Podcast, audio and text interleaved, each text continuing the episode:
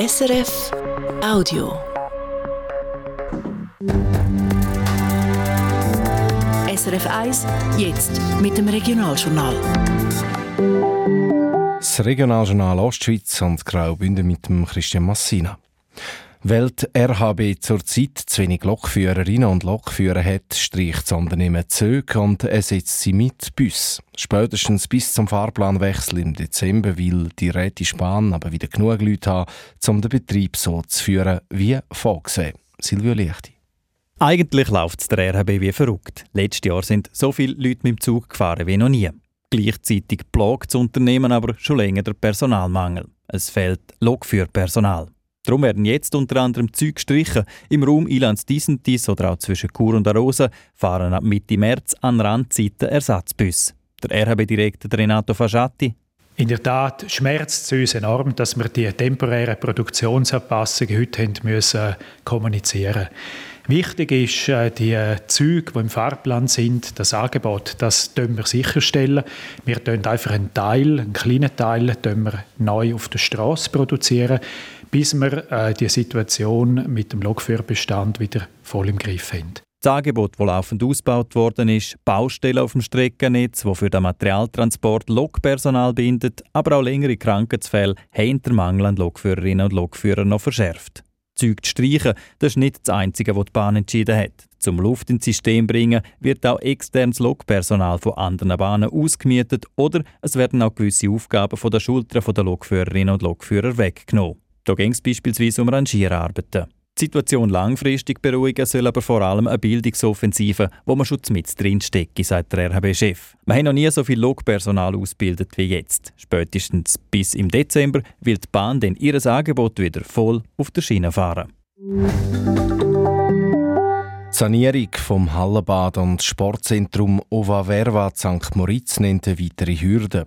Gestern Abend hat der Gemeinderat die Kosten von rund 12 Millionen Franken bewilligt und noch eine weitere Million mit weiteren Verbesserungen obendrauf gelegt. Dann ich sagen.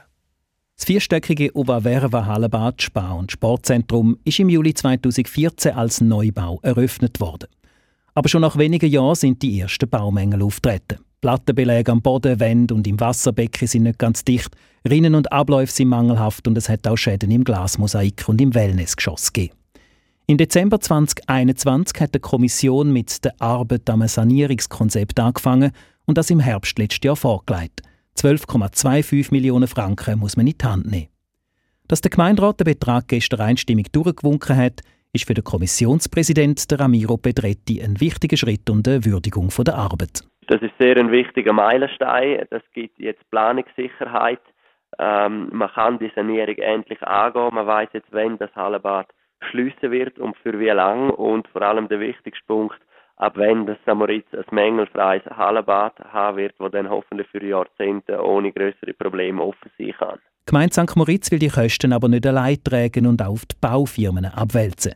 Wie viel das man zurückfordern könne, sehe man erst, wenn die Sanierung durch sagt der Ramiro Pedretti. Es ist aber klar, man hat alle rechtlichen Vorsichtsmaßnahmen getroffen, die man muss, damit man den Schaden so gut wie möglich auf dem, auf dem Schluss die, die verantwortlichen beteiligten Parteien abwälzen kann.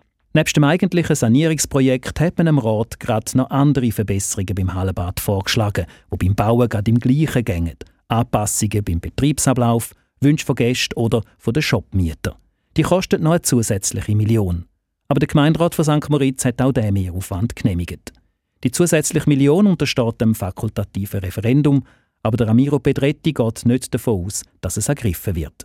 Baustart soll am 1. April vom nächsten Jahr sein und sanierte Ova Verva soll am 1. Mai 2026 wieder eröffnet werden.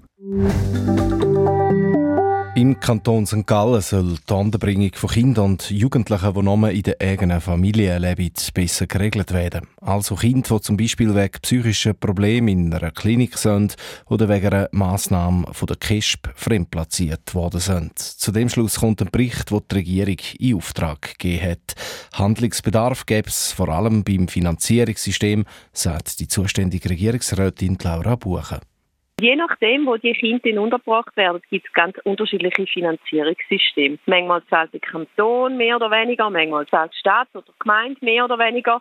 Und auch die Elternbeteiligung ist sehr unterschiedlich. Also wir haben eigentlich einen Flickenteppich in der Finanzierung. Und da will ich mir jetzt angehen. Der Bericht, den es auch eine Vernehmlassung dazu gegeben hat, kommt im Juni in den Kantonsrat, wo dann entscheidet, ob die Regierung die Finanzierung und die Unterbringung von Minderjährigen grundsätzlich überarbeiten soll. Der Thurgauer Regierungsrat hat der kantonalen Umsetzung der Pflegeinitiative zugestimmt, allerdings mit Anpassungen. Weil das Kantonsfinanzen im Moment nicht zulassen, wird im Moment nur ein Teil davon umgesetzt. Und zwar nur die Massnahmen, die vom Bund mitfinanziert werden, heisst es heute in einer Mitteilung vom Kanton. Alle anderen Massnahmen hat die Regierung zurückgestellt. Damit reduziert sich das Budget 2024 für die Umsetzung der Pflegeinitiative auf rund 2,5 Millionen Franken. Ursprünglich vorgesehen wäre es doppelt, also 5 Millionen Franken.